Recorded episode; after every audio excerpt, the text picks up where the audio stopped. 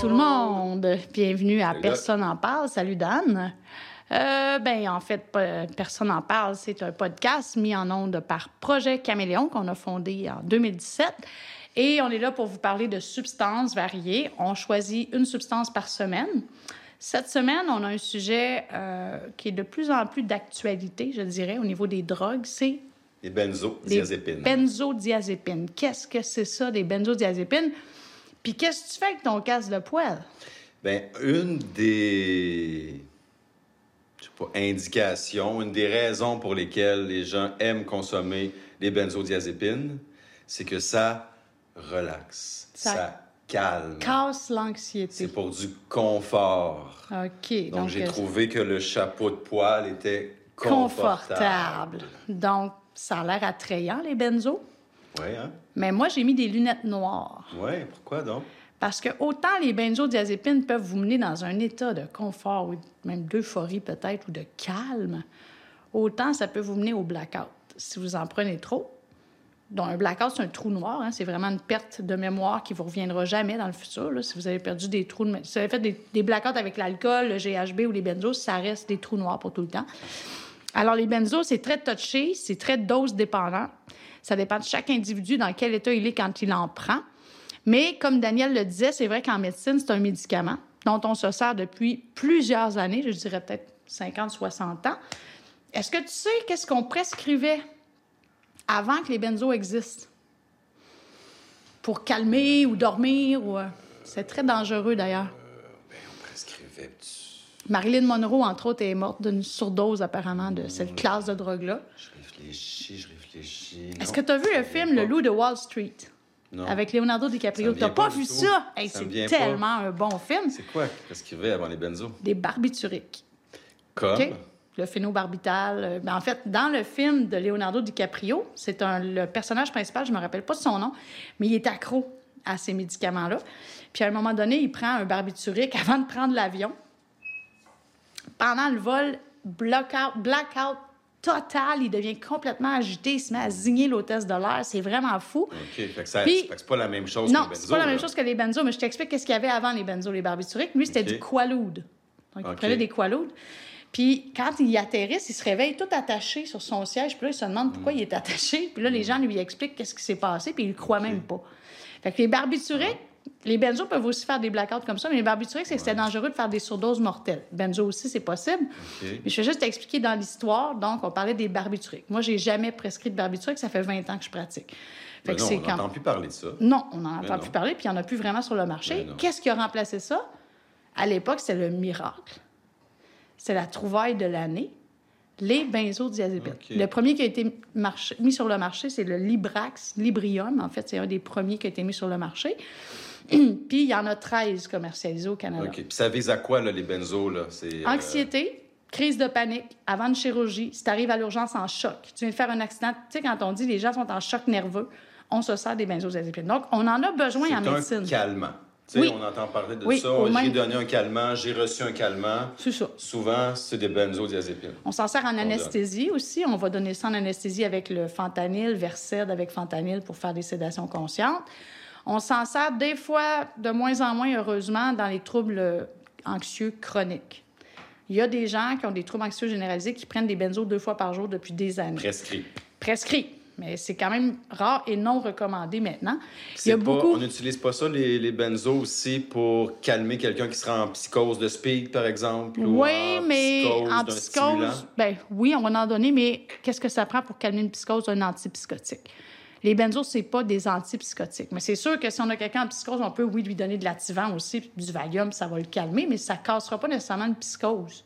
OK. Euh, fait que tout ça pour dire qu'en médecine, on s'en sert en anxiété aiguë. Hein, ça peut calmer une crise de panique, des choses comme ça. Anxiété chronique, on essaie de pas presque ça à des jeunes, parce que c'est très addictif. C'est addictif. Très difficile à arrêter. Euh, je dirais que c'est même une des dépendances les plus longues, là, quasiment, quasiment pire que les opioïdes. C'est vraiment quelque chose. Fait il y a quelques exemples de benzodiazépines pharmaceutiques qu'on connaît? Ben, je vais donner les noms commerciaux parce que c'est ça que les gens connaissent plus. Ben oui. L'Ativant, le Valium, le Cerax, le Xanax, on va reparler du Xanax, c'est sûr, le Librium, le Restoril, il y en a plusieurs. Il y en avait un qui était commercialisé dans les années 70, euh, le Alcyon. Si tu parles à un gars qui a fait 20 ans de prison, là, c'est sûr qu'il sait c'est quoi l'alcyon. L'alcyon, en fait, ça a l'air que c'était un benzo qui était extrêmement puissant, qui provoquait des... En fait, ça provoquait des amnésies antérogrades. Ça veut dire que les gens perdaient la notion du temps, faisaient des blackouts, puis n'avaient plus aucun souvenir de ce qui se passait après. Puis ça a été reconnu que cette molécule-là a amené des gens en prison parce qu'il y a des gens qui ont fait des crimes sous l'effet de cette substance-là puis qui se réveillaient au poste de police avec du sang puis ils ne savaient même pas ce qu'ils ont fait. Donc, euh, puis il y en a qui se sont buzzés beaucoup avec l'alcyon aussi. Puis ça se prend toujours par la bouche? Oui, ben en fait, ça peut s'injecter aussi des benzos là, quand c'est pris de façon abusive. À l'urgence, on va donner ça intraveineux. Des fois, pour calmer, euh, c'est efficace aussi pour calmer des crises d'épilepsie. Chez les enfants, entre autres, on va donner du Valium intraveineux, ça va calmer la crise. Une autre population, je pense, qui est bien affectée par les benzos, c'est les personnes âgées. Parce qu'avant d'avoir des somnifères peut-être moins addictifs, on prescrivait beaucoup de benzos. Moi, ma grand-mère, là, elle prenait son activant avant de se hmm. coucher. Elle appelait ça de l'activant. Puis si elle n'avait pas son activant, elle ne dormait pas. Hmm. Mais elle l'a pris pendant des années, des années, des années, puis elle respectait la dose. Elle prenait toujours son 1 mg au coucher. Mais ce qu'on sait aussi, c'est que les benzodiazépines sont la première cause de chute chez les personnes âgées la nuit parce qu'ils vont se lever, puis ça, ça, baisse la pression quand même, ça peut donner des étourdissements. Fait que là, ils se lèvent, ils sont un peu mêlés, ils s'en vont pour faire pipi, tombent à terre. Qu'ils peuvent se casser un poignet ou une épaule ou une hanche même. Fait que les benzos pour dormir, c'est même pas un somnifère, en fait. C'est comme l'alcool, en fait. La molécule de benzo ressemble beaucoup à la molécule d'alcool mm-hmm. au niveau chimique. C'est sûr, si tu bois une bouteille de vin, tu vas tomber endormi. Mais tu vas-tu bien dormir? Pas nécessairement. On a déjà parce que ça joue sur les mêmes récepteurs sur lesquels l'alcool joue? Oui, comme le GHB d'ailleurs. Le GHB aussi une molécule. Tu sais, GHB, alcool, benzo, là. Peut dire que c'est une famille. Donc, à ne pas mélanger. Non, à ne pas mélanger. Tu sais, mettre un activant dans une bière, là, c'est pas une bonne idée. Parce que c'est quoi les risques? C'est ben, la détresse respiratoire? Oui, il peut y avoir le GHB? Oui, il peut y avoir des arrêts respiratoires, détresse respiratoire, surtout si c'est mélangé avec un autre dépresseur. Blackout, hein, on le dit pas assez, mais les, les, Xanax de rue, on en a parlé. Là. mais blackout, euh, il n'y a pas de détresse respiratoire liée au blackout? Non. Ben non. En fait, avant de faire une détresse respiratoire, tu vas avoir une intoxication. Fait qu'habituellement, les gens qui vont faire une détresse respiratoire, ils vont passer par un épisode d'intoxication avant. Là, ils sont pas comme Ah, super, et puis tout à coup, ils respirent plus. Là. Donc, j'ai chaud, j'enlève ça. Ah, je te le permets. je peux-tu voir tes yeux? Ah, ben, je peux. J'ai te montrer mes yeux. Merci. Ah. fait que tout ça pour dire que les benzos, c'est touché, c'est des médicaments dont on a besoin en médecine. Ah oui, j'ai oublié de te dire on s'en sert aussi pour faire le sevrage de l'alcool et du GHB. Faut qu'on a besoin des benzos en médecine, comme la morphine. On ne lâchera jamais une fracture avec euh, du Tylenol. Puis on va pas aussi se servir d'un benzo pharmaceutique pour faire un sevrage de benzo? de, benzo de rue? Oui. Oui, on peut faire ça. C'est juste que pendant que tu dis ça, ça me rappelle une patiente que j'ai eue il y a plusieurs années qui était dépendante au Rivotril. J'ai oublié de le nommer. Le Rivotril, c'est un, benzo. Puis ça se vend dans la rue. L'autre nom, c'est clonazepam. Elle prenait, mes amis... Écoute, moi, si je te donnais une dose de Rivotril pour te calmer, là, je te donnerais 0.5. Peut-être 1 mg, mais 0.5, ça devrait être correct. T'en prends pas, d'habitude, ça va mhm. faire effet. Ma patiente prenait 4 mg de Rivotril quatre fois par jour. Est-ce que tu réalises? Euh, prescrit. Prescrit, OK. Ben, prescrit. si c'était prescrit. Oui, mais elle s'est ramassée dans un centre de désintox quelques années plus tard. Et sais-tu combien de temps ça a pris faire le sevrage? Oh mon Dieu, deux ans. Huit ans. Ah! Mais elle a réussi. Il fallait y aller tellement doucement, il fallait baisser la dose doucement, 0.25 OK, à chaque parlons de ça. Dans le fond, quelqu'un, bon, là, elle, c'était euh, un benzo qui était prescrit. Oui, au mais plus souvent qu'autrement les jeunes, les moins jeunes, ils vont prendre du Xanax dans la rue parce que ça existe. Oui, c'est un nouveau fléau. Ça se fait, c'est vendu comme du Xanax, mais ça n'en est pas. Non, pas vraiment. C'est, en fait, le Xanax, c'est supposé être de l'alprazolam. Et là, ce qu'on voit, c'est très préoccupant, je vous le dirais. Là. Moi, je dis que la prochaine crise dont on va parler après les opioïdes, ça va être la crise des benzos. Parce que, vous savez qu'il y a des modes hein, au niveau des drogues. Euh, il y a des. Il y a une espèce de. Pas communauté, mais il y a des rappers américains. Il y a des, dans, dans, le milieu du rap, beaucoup, ça a été. Ils ont mis en. Ils ont comme lancé l'idée, un peu comme Snoop Dogg a promotionné, a fait la promotion du pot. Ben là, il y a des rappers américains qui ont commencé à faire la promotion du Xan, le Xanax. Donc, comme de quoi c'est cool prendre ça, puis ça relaxe, c'est chill. Puis aussi d'autres produits comme le lean. Je sais pas si tu sais c'est quoi du lean? Non. C'est du sirop de codéine avec du Ah dedans. Oui, oui, oui. C'est mauve, habituellement. Le lean, il y en a des jeunes qui calent une bouteille de lean à la Dans récréation le à but de diminuer l'anxiété, c'est ça l'objectif? Ben de oui, c'est de la codéine. C'est le OK. lean, c'est un autre, un autre sujet. Là. Puis aussi, une autre substance qui a été mis, qui est comme. On voit comme la promotion de ce temps-là. -là, c'est fou comment il y en a. C'est de la wax. Donc, la wax, on en a parlé quand on parlait du cannabis. Revenons au benzo. Alors, c'est ça. Il y a quelqu'un, à un moment donné, de populaire qui a dit c'est cool prendre de la wax. Puis, pas de la wax, du Xan. Donc, C'est disponible. Les, les, les, revendeurs de a. substances de drogue ont ça dans de, leur arsenal. de plus en plus, mais ce que vous voulez, devez savoir, au début, quand ça a commencé, le Xanax de rue, c'était de l'alprazolam. Ça sortait des pharmacies. Là, il y a des trafiquants qui se sont emparés de cette mode-là, puis qui ont décidé de faire des laboratoires clandestins de benzo. Mais ils ne fabriquent pas des benzos de laboratoire, là. ils en ont synthétisé des nouveaux. Hein, les drogues de synthèse, c'est ça, c'est qu'on prend une molécule, on la modifie un peu pour en a une nouvelle. Fait que là, ils ont créé, entre autres, deux benzodiazépines qui sont bien sur la rue de ce temps-là, l'étizolam et le flubromazolam. Donc, c'est des benzos qui n'ont jamais été mis sur le marché de façon légale, mais qui qui se- existent sur le marché noir, Qui se cachent dans les comprimés de Xanax. qui sont supposés être Vendus, du Xanax. Un ouais. peu comme on a déjà dit que les faux comprimés de dilodite peuvent contenir de l'isotonitazène. Bien là, moi, je vous dis que les Xanax, si vous achetez ça sur la rue, ça ressemble à des petits trottoirs. C'est des petits... C'est des petits bâtons blancs. Théoriquement, sont blancs, quand c'est des vrais. Puis c'est comme séparé en quatre. Il y a des petites lignes dessus pour séparer ça C'est en pas parce qu'ils sont blancs sont, que c'est des vrais non plus. non. Mais moi, ce que j'ai vu il y a une couple d'années, j'avais quelqu'un qui était venu dans mon bureau puis qui m'avait montré ce qu'elle avait acheté. Elle avait des Xanax roses, verts, bleus, jaunes et blancs. Puis elle était convaincue que c'était tous des vrais. Alors qu'il y avait peut-être les blancs qui étaient des vrais, mais puis ça, ça fait déjà une couple d'années de ça. là. Fait que il y a eu des décès aussi par arrêt respiratoire chez des jeunes. Et moi, je peux vous dire que la fois où j'ai eu le plus chaud dans un festival de musique électronique, là, c'était une surdose. Non, c'était une surdose de Xanax. OK. Elle avait pris cinq comprimés de 2 mg, une jeune fille, pour danser, puis elle avait bu de l'alcool avant. En tout cas, on a eu très chaud. Il existe un antidote pour les benzos, mais ça se donne en injection. Fait que dans un festival, commencer à installer une voie veineuse à quelqu'un, c'est- on n'en avait pas de l'antidote. Mais là, moi, je me demande, dans les prochains festivals en 2022, si on a une infirmière avec nous, est-ce qu'on devrait avoir l'antidote des benzos? Parce qu'à l'hôpital, c'est disponible? Oui, tout à fait. Pas dans les ambulances, mais à l'hôpital. Parce que c'est beaucoup utilisé aussi pour les gens qui consomment des stimulants. Ben oui, On quand, sait, le- quand ils en ont trop pris, prennent un Oui, Xanax. trop pris. Ou pour gérer la descente. Oui, gérer le crash. Gérer le crash d'après stimulant Ouais. qui, est- qui peut être difficile. Euh, Ben, tant qu'à ça, moi, je vous dirais, si vous réussissez à trouver une pilule pour un crash, prenez du Seroquel au pire. tu sais. Seroquel, c'est pas dangereux, même à dose élevée. c'est- pas Ouais. dangereux d'arrêter de respirer. Encore faut-il puis- avoir une prescription. Encore faut-il avoir accès à ça, là. tout le monde, là. Puis là, il va euh, commencer à avoir de la contrebande de... De Seroquel. Ouais, c'est ça.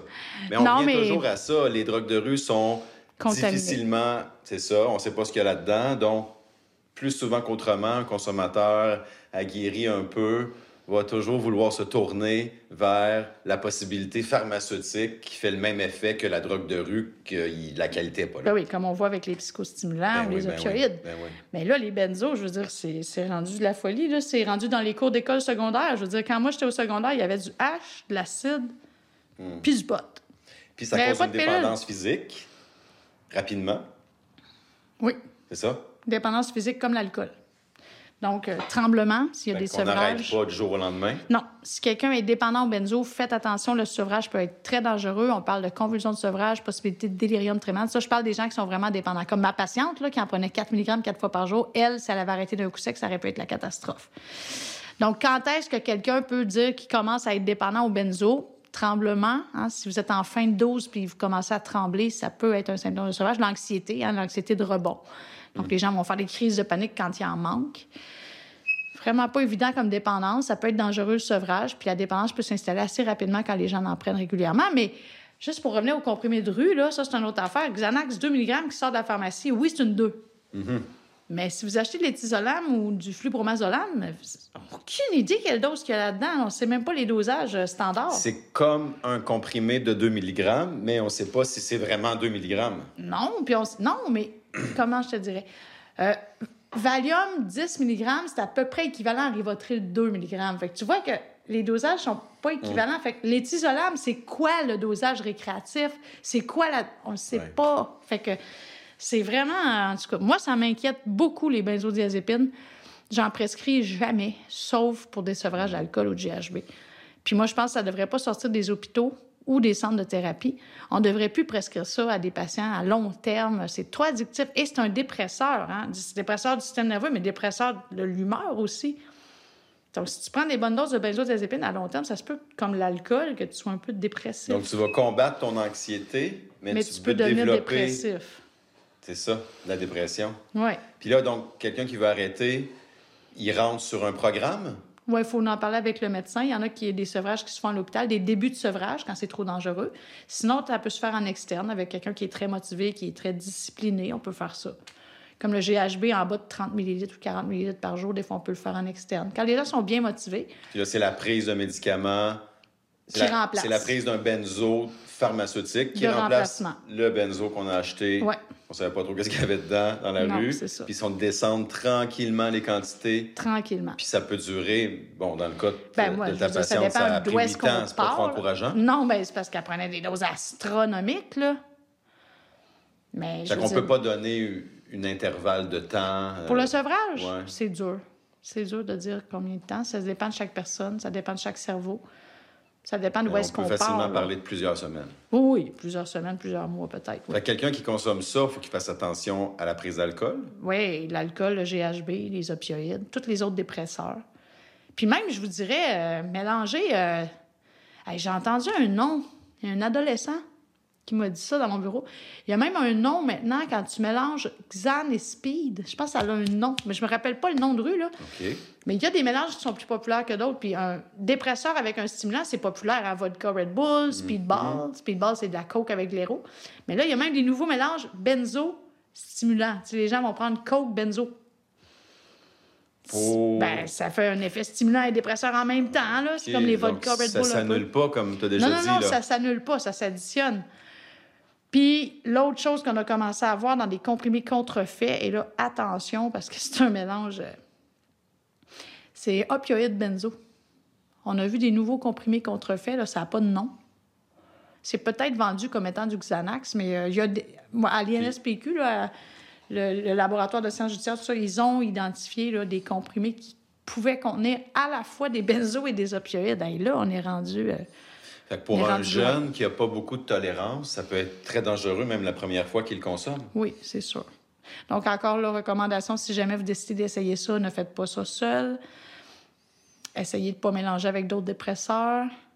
Ou Et un ne- stimulant. Oui, et ne vous fiez pas à ce que le vendeur vous dit, parce que lui non plus, il ne sait pas qu'est-ce qu'il y a dedans, là, à moins qu'il ait synthétisé lui-même. Puis même à ça, dans un laboratoire clandestin, les comprimés ne sont pas dosés, là, je veux dire. C'est même pire que dans le capsule de la MDMA pesée. Là. Comme les opioïdes euh, qu'on peut avoir sous prescription, ben les, les, les, les cacher à la maison, les, les Oui. serrer comme il faut. Ben Euh, oui, ah Même oui. si on n'a pas d'enfants, on peut avoir des invités qui vont à la salle de bain, les cacher comme il faut. Ça me rappelle une étude qui avait été faite, écoute, ça fait quelques années, 2013, une petite étude qui a été faite en Ontario. On sait que c'est nos voisins, donc on leur ressemble un peu là, quand même au niveau Ben des substances. Euh, 2013, un adolescent sur huit admettait, c'est un adolescent du secondaire, là, admettait s'être déjà gelé avec une pilule, benzo-opioïde, dans sa vie. OK? Et dans 70% des cas, ça venait de la pharmacie familiale. C'était même pas acheté dans la rue. Donc, grand-papa, grand-maman, un mononcle qui a un hernie qui prend du dilodide, une matante qui prend de l'ativan. Fait que ces comprimés-là dans, dans la pharmacie, là, c'est pas des antibiotiques. Cachez-les. Ouais. Parce que les ados savent très bien. C'est sûr, il faut faire de l'éducation, il faut en parler, il faut pas juste les cacher. là. Puis pour quelqu'un qui a eu une problématique de dépendance, puis qui l'a combattu, mais c'est l'histoire d'une vie, hein, combattre une problématique de dépendance. C'est jamais fait. complètement parti. Non. Euh, voir ça à la vue peut Être un élément déclencheur. Puis là, oups, ah, il ne verra pas, je vais prendre un Puis on en comprimé. prend juste deux, alors trois. que quand il s'est levé le matin, il n'avait pas le goût de consommer. C'est ça, c'est un Mais déclencheur. vu, Ben oui. C'est un déclencheur. Fait soyez pas le déclencheur de personne. Ben, c'est comme, Euh. tu t'écoutes pas train spotting quand tu sors d'une désintox d'opioïdes. Ouais, c'est ça. puis t'écoutes pas, euh, je sais pas, là, quel film qui a beaucoup d'alcool, Living Las Vegas, quand tu sors d'une désintox d'alcool. Non. Fait que c'est sûr que si tu t'en vas quelque part, puis tu vois des pots de Rivotril qui traînent, puis t'es un... Tu sais, fait que C'est c'est cachez-les, les médicaments. moins là. connues. Euh, Mais la en parler pharmacodépendance... avec oui. ses enfants. Faut, Puis- faut, faut dire La c'est pharmacodépendance, Ouais. faut le dire, Ouais. hein, ça existe. Ça Ouais. existe de plus en plus avec euh, les psychostimulants, avec euh, les benzodiazépines, avec les opioïdes. C'est de la pharmacodépendance. Donc, c'est une dépendance au même titre que les drogues illicites. Fait faut pas traiter de rue ça. qui perdent en qualité. Ben, faut pas traiter ça Euh, autrement. C'est ça. Tu sais, ce que tu dis par rapport aux médicaments qui traînent, là, un coquille ne laissera jamais traîner un quart de coke sur la table. Quand il y a de la visite, ben, laissez pas traîner vos bouteilles de pilules. C'est la Ouais. même affaire. Il y a à peu près juste l'alcool qui passe un peu mieux parce qu'on le sait, c'est socialement prôné et tout ça. Mais même le cannabis, euh, les gens laissent pas traîner leurs potes partout, là, à moins que, tu sais, s'il y a de la visite puis tout ça. là. Fait que les femmes, très bonne remarque, là. Si, si les gens ont des médicaments psychotropes, cachez-les. Faites juste pas oublier où vous les avez cachés. Ça, j'ai déjà vu ça, là, des gens qui cachaient leur drogue pour être sûr que personne n'y touche, puis ils se rappelaient plus où ils l'avaient mis. là. Ça, c'est pas drôle. Bof, il y avait une Au autre histoire comme ça. Fait que Hervé, Hervé est venu nous rejoindre. Allô, Hervé? il bon. fait sa toilette. Ben Ben, on a fait un bon petit tour. oui. Fait que les benzos, c'est ça. C'est un sujet qui est un peu plus nouveau. Hein, ça fait pas 20 ans qu'on parle des benzos comme des drogues de rue. Je vous dirais que les benzos de rue, ça fait. Les faux benzos, là. Les, les benzos illicites, hein? ça fait 5-6 ans à Ouais. peu près. Mais ça fait longtemps qu'ils se vendent du Rivotril, de l'Ativan et du Valium euh, à Émilie Gamelin. Là. Ça, ça fait longtemps. Là. Parce que c'est des substances pharmaceutiques qui, qui ont Ben, de l'âge, là. ouais, ça fait mais- longtemps qu'on utilise Ben oui, ça. mais au moins, ça sortait des pharmacies. Ouais. Là, ça sort Là, plus des pharmacies. ont là. Ben oui, les trafiquants Ben ont compris. ben ouais. Quand il y a une demande, il y a une offre. Oui, puis on vit dans une société de performance. euh, puis C'est mal vu la vie en anxieux. ville peut être un peu anxiogène aussi. Là. On Ben est loin de la nature. Là. Ben là. Hein, on est loin de notre corps, de d'où on vient. Ben, Quand on... grimpait aux arbres, il n'y en avait pas d'anxiété dans ce temps-là. là. Non, mais on n'a pas parlé de la pandémie, hein? l'impact de la pandémie sur l'anxiété. Là. Je veux dire, on est loin de nos, de nos ressources naturelles, on est loin de, de nos activités de base. Fait que c'est facile de prendre des pilules pour calmer l'anxiété, mais il reste le sport, il reste l'art, il reste la musique, il reste les animaux. Sais, il y en a des sources, d'autres sources pour calmer notre anxiété. Il y a beaucoup, beaucoup, beaucoup, beaucoup de gens maintenant qui font du yoga, qui font du, euh, de la méditation, de la pleine conscience. Oui, puis on ne dira jamais assez, là, les psychothérapies, les thérapies, c'est pas donné aux fous. Non, mais c'est pas donné, non plus. C'est pas donné, non, c'est pas donné, effectivement. C'est vraiment Mais cher. c'est pour tout le monde. Tout à fait. Si tout le monde pouvait avoir un thérapeute, mon Dieu, que le monde serait différent. Oui. Mais c'est pas accessible à tous. C'est pas accessible à tous. On l'a vu avec la pandémie. Donc, Faut pas prendre pour qui acquis non plus que les listes d'attente sont toujours très longues. Ça vaut la peine d'essayer à son CLSC. Ça vaut la peine d'essayer dans certains organismes qui l'offrent gratuitement. Sauf si vous cherchez un médecin de famille. Attachez votre truc, ça va être long. c'est euh, c'est long, la liste d'attente pour le médecin de famille, c'est vrai. Moi, personnellement, j'ai euh, j'ai mis mon nom pour avoir un médecin de famille, vraiment. Je suis médecin moi-même. J'avais pas de médecin comme un tiers des médecins. Euh, j'ai attendu deux ans et demi. Finalement, j'ai décidé d'aller au privé parce que je pouvais me le permettre. Mais les listes C'est pas tout d'attente... le monde qui peut se le permettre. Les listes d'attente en psychothérapie sont moins longues que les listes d'attente pour un médecin de famille. Donc, c'est juste un petit exemple. Il y a le Centre Saint-Pierre à Montréal, par exemple. là, Le centre de la famille aussi. Que je connais, qu'on peut les contacter. Puis euh, c'est un organisme qui finance en partie ses activités en, loca- en louant des salles, en louant certains services. Qui ajuste en louant des salles chez eux. Fait que vous pouvez aider à financer des psychothérapies en louant des salles à cet organisme-là sur la rue Panet à Montréal. Puis si vous avez besoin de services, mais ça vaut peut-être la peine de lâcher un petit coup de fil. Peut-être qu'il pourrait vous matcher avec un, un psychologue si vous en avez besoin. Oui. Si je ne m'abuse, il y a un autre centre qui s'appelle le Centre de la famille. C'est vraiment intéressant. C'est que le. Si je me trompe de nom, je suis désolée, là. Mais c'est sur Saint-Joseph. Et euh, on ajuste le tarif de la psychothérapie au salaire, au revenu de la personne. Ça, c'est vraiment formidable. Puis il y a tous les CLSC. Hein, Les CLSC, souvent, on dit Ah, y a- y a-tu du service? Oui, il y a du service. En psychothérapie, entre autres.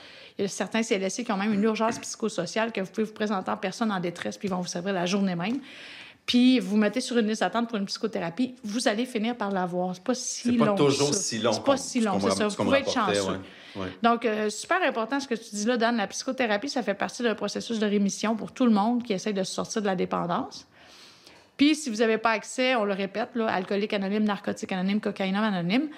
Et euh, pharmacodépendant anonyme, je crois que ça existe aussi. Mais en tout cas, Ben, il pourrait peut-être y avoir benzo anonyme un jour. C'est pas narcotique, Narcotique anonyme. Ça peut être narcotique ça. anonyme narcotique aussi, là. anonyme, je pense. euh. Oui, mais euh, il devrait y avoir pharmacodépendant anonyme aussi. Narcotique anonyme, à la base, c'était plus les Mais opiomanes. de parce toute que les façon, la mais substance a peu d'importance. C'est toute substance. On va dans le groupe ça. dans lequel on se sent bien, puis c'est la substance, c'est la tienne personnelle. Ouais, à la limite, tu n'es même pas obligé de la nommer. Non, c'est ça. C'est vraiment l'effet de groupe là, Ouais. qui ça a été reconnu que échanger les- donc des personnes des personnes qui échangent entre eux sur le même problème, c'est thérapeutique. C'est ça. Donc euh, nous, je pense qu'on a bien échangé sur les benzos. Ben oui, merci Doc. Mais merci Dan.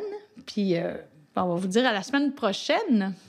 Puis, Avant euh, de partir, on remercie comme à chaque semaine notre réalisateur, Martin Bennett. Bennett de Studio Locaux qui nous réalise ça de main de maître et notre François, notre Richardo. Richardo qui met en ondes nos podcasts sur les différentes plateformes qui nous permet d'apparaître sur vos écrans. Alors bonne semaine. À la prochaine. Bonne semaine tout le monde. À bientôt.